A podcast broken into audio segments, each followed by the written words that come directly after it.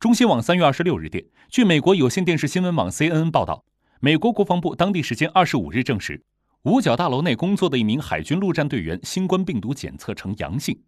一名美国国防部官员表示，该名海军陆战队军官在海军陆战队总部的计划、政策和行动办公室工作。他十三号最后一次出现在五角大楼，十五日开始进行自我隔离。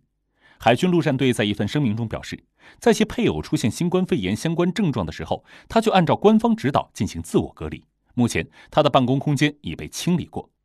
海军陆战队也正在进行相关接触性调查，以保护海军陆战队及其家人等的健康安全。报道称，这是首例在五角大楼内工作的军事人员确诊。此外，另一位国防部官员证实，五角大楼国家军事指挥中心的一名工作人员正在等待检测结果。目前还不清楚此人最后一次进入指挥中心是什么时候，以及他在指挥中心的哪个部门工作。